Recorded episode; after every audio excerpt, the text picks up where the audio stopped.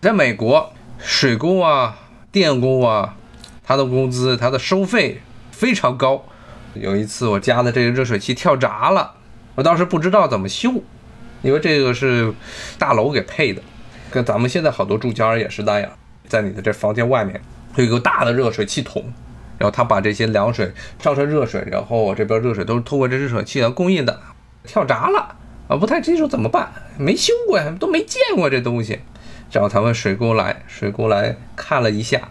把这个闸重启键一摁，咔，好了。收费一百九十块钱，五分钟不到，一分钟就把这东西修好了，要收很多的钱。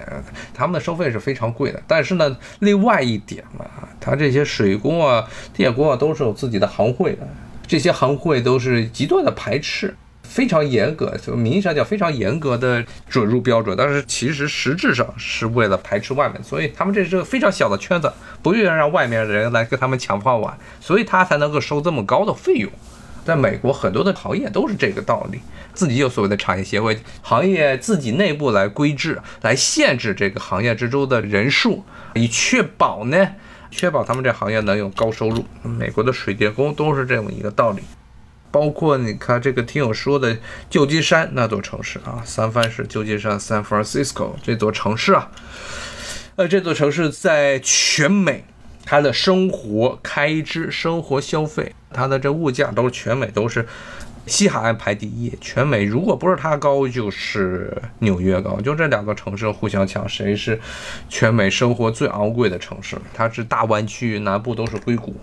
它的城市啊是属于老城。室内已经没有开发的空间了，所以非常的拥挤，然后房子又老又贵啊，非常的昂贵的一座地方。这个就是旧金山，所以旧金山的物价奇高无比。投在加州，投在加利福尼亚州的洛杉矶，它的物价就比旧金山要低很多。它整个旧金山真的物价是高的吓死人。虽然你赚钱赚得快，但花钱也花得非常快。这几天啊，这国内的论坛上一直在炒一个东西，就有一个著名的教授，经济学教授叫陈平，他说在美国赚三千块钱，月收入三千美元，说他的生活水平可能还没有中国月收入三千人民币人的生活高。后来在国内被骂死了，